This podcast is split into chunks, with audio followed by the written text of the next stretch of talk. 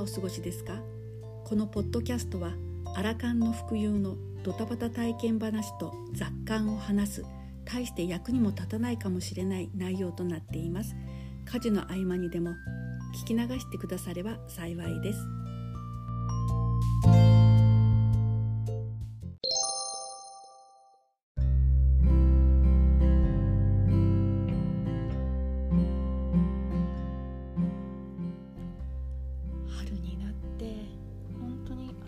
い日が続いています。私はねあのこの春になるとすごくあのワクワクすることが多いんですよね。一つにあの庭先でできる雑草をいろいろ食べることが、まあ、趣味なんですよね。雑草といってももちろんあの野草図鑑とかそういう植物図鑑を見て食べられるのかどうなのかっていうのをちゃんと見てあとは昔おばあちゃんがあの教えてくれた知恵とか調理の仕方とかをあの思い出しながらいろいろあの食べるのが好きです。幼い頃からねあの家の近くの、えー川の堤防であの伸びるって知ってますか？皆さん。あのネギみたいな感じで掘り起こすとね下にあのえっ、と玉球根っていうのかな。あの白い玉がついてるんですよ。でそれをあのよくねあの掘り上げてお家に持って帰ると、まあ、母やあの祖母があの茹でてねあの酢味噌と和えるんですよ。でそこにあの茹でたイカをねあの一緒に和えてくれると本当にあのこの辺ではぬたって言うんですけどねとっても美味しいんですよね。で幼い頃から、まあ、すごく田舎に住んでたのもあってそういうあの畑で採れる野菜以外に堤防だとかあぜ道だとかあのいろんなところであの野草雑草を食べるっていうようなあの習慣がありました。でこの年になってやっぱりあのそういうの懐かしいって思うようになったんですねここ数年。で自分の家のあの敷地内でま取れる分はね少なくとも、まあ、安全かなっていうところがあって主に敷地内であの出てくる自然に生えてくるあの雑草を、ま食べられるのかどうなのかなって思うのがすごくあの好きな季節になってきました。で、えー、とこの時期になってあのよく出てくるのが八重むぐらっていう野草があるんですよ。これはねあのヨーロッパの方では、えー、と別の名前になるんですけれどもハーブティーとしてあの赤ちゃんを産んだお母さんたちのあの採乳作用があるとおっぱいがよく出るっていうのであのそういう効能があるっていうことで結構あの高価な値段であのティーバッグになって売っていたりするんですねそのハーブティーが。だけど私の家の周り敷地内にはだいたい毎年あの結構な量のこの八重むぐらが生えてくるんですね。うんえっと田舎の方だと、まあ、馴染みのくっつき草なんですよ。でその葉っぱ自体が結構あの洋服なんかにくっついちゃうんですよね。でそれがあの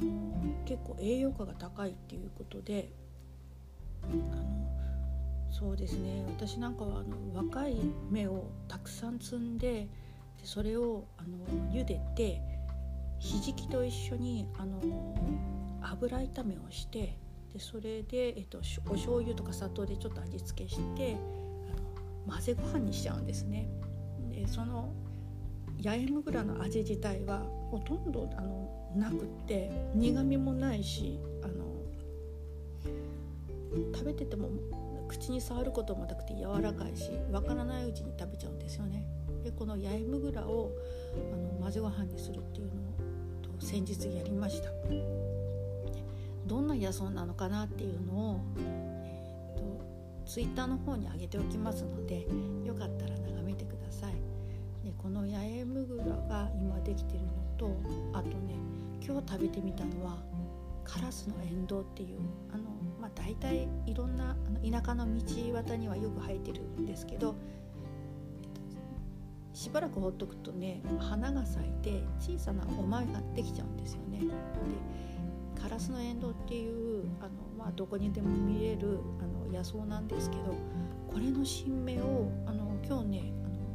摘んで油だけで炒めてみたんですよだほのかに甘くっても美味しかったです。で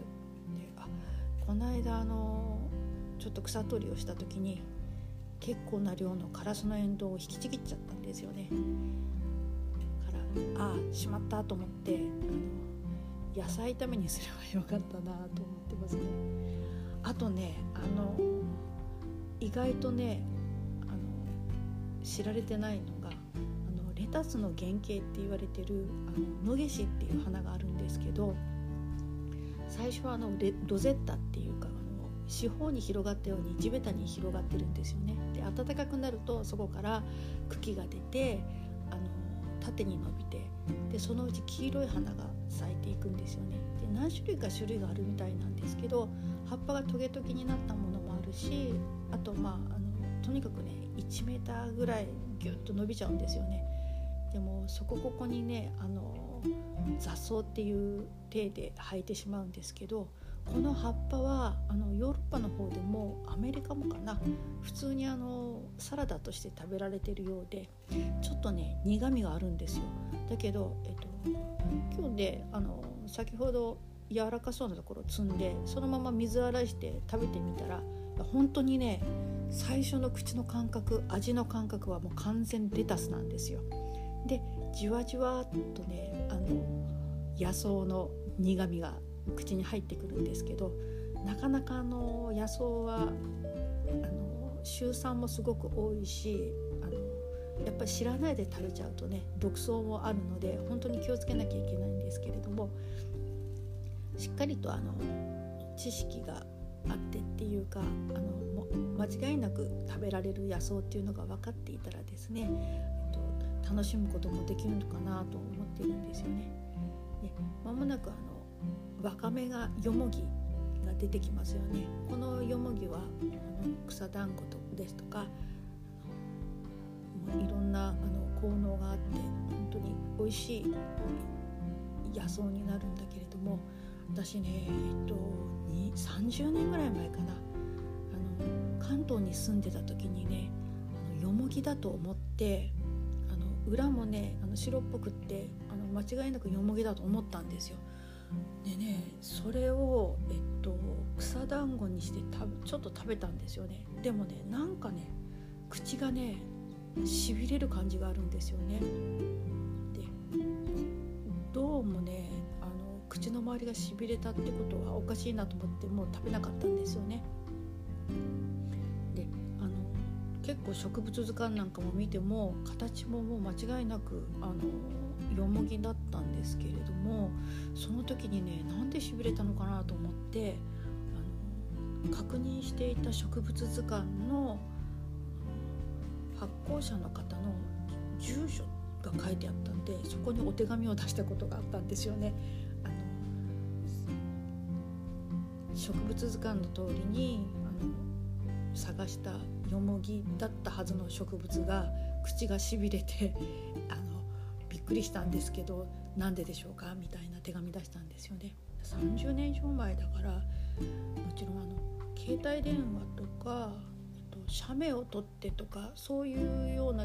時代じゃないんですよね。もうほんの30年前なんですけどまだまだまだあの自分でパソコンもなかったしで手紙を出したら2ヶ月ぐらいしてあの返事が来たんですよ。で多分あの、まあ、地域によってはにすごく似たような葉っぱもあるけれどもあのたまたまその地域でちょっとそういう刺激物質があのその葉っぱが吸い上げるっていうか持つ保持することになったんじゃないかもしかもしれないっていうようなお返事だったような気がします。でそのお返事をいただいた方ってすごく有名な植物学者さんだったらしいんですよね。であのそういうこともあんまりあの分からないまま手紙差し上げたんですけどいやもうそのとねわりかしドキュメンタリーとかで、あのアルプスに行かれたりとかあのいろんなあの野草を求めてあの執筆をされてるっていうとっても有名な人だったらしくってあのテレビなんかも出ていたの後であの検索をして知って本当にあのちょっと驚いた経験があります。よもぎで一つ思い出したんですけどあの数年前にね私あのヨーグルトを自分で作るっていうのにハマってた時期がありましてでそのあのヨーグルトの菌ってよくあのケフィアとかあの売ってますよね。あの自分で作るヨーグルトを始めるキットみたいなものが。でそういうのを使わないでヨーグルトをなんか作れないかなっていう、まあ、いつもの実験欲がムクムク出てやったことがあるんですけれどでその時にねあのー、お米のね研ぎ汁を使ってそれでそのお米の研ぎ汁と塩を入れて、えっと、ペットボトルでね温かいところに置いている置いておくと10日ぐらいしてねそれが発酵して乳酸菌になるんですよ。で、ま、いろいろあのコツがあってあの万が一これが納豆菌が入ってしまったらねもうすごい悪臭になるんですよ。腐ってるっていうよりはもうあの納豆の匂いっていうかもう強烈な納豆臭さができるんですよね。もうそれはもう完全に失敗でで何回かやるうちにあの本当に爽やかなねフルーツの香りになるんですよね本当にあの乳酸菌がきちんとあの育った時はでその乳酸菌が育った後にきちんとあの酸性に傾いてるかどうかっていうのをあのペーハーのテストテープを購入してでそれできちんとねあのペーハーが、えっと、3以下になるぐらいまで持っていくんですよね。できちんとあの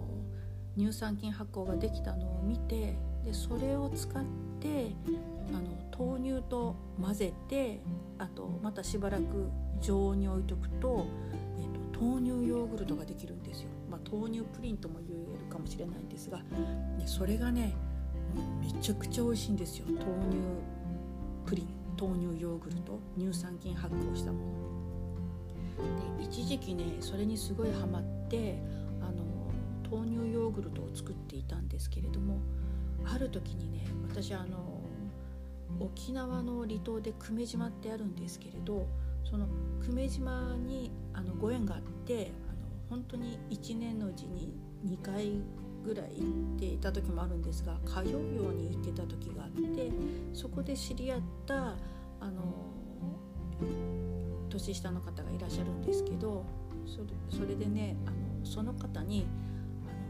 別にその乳酸菌と混ぜなくってももっとすごい方法であのヨーグルトができますよって教えていただいたんですよ。それはね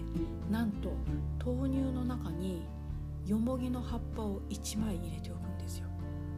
でそれだけでそーっとあのそうですね半日ぐらい気温だと223度ぐらいあれば大丈夫なんじゃないかなと思うんですがまああったかいところにあの放置しておくと半日ぐらいでねあの凝固して多分酵素の力なのかなと思うんですが乳酸菌がなくってもよもぎの葉っぱ1枚と豆乳そうですね 300cc ぐらいはヨーグルトができちゃうんですよね。あのぜひあの興味がある方はやってみていただいたらいいかと思うんですけどあの野草とか雑草ってね本当にもう何て言うかな底力っていうかもう言いようのないパワフルなものがあるんじゃないかなって思ってます。でこの季節ねあのつくしができる時期になってるんですけれどもあの昔と違ってあんまりつくしってあの探してもなかなかあの見れなくなってきてるんですよね。でもね、昨日ねすごいあのちょっと雨が降ってた後なのでつくしが出てるんじゃないかなと思ってちょっとつくし探しにも行こうと思います。今日はねちょっといろんな雑草の話をしてみました。皆様ももし興味があったら、まあ、安全なことが第一なんですけどちょっとね身近な野草本当に意外と美味しくいただけちゃうんで試してみてはいかがでしょうか。はい。今日はそんな話でした。は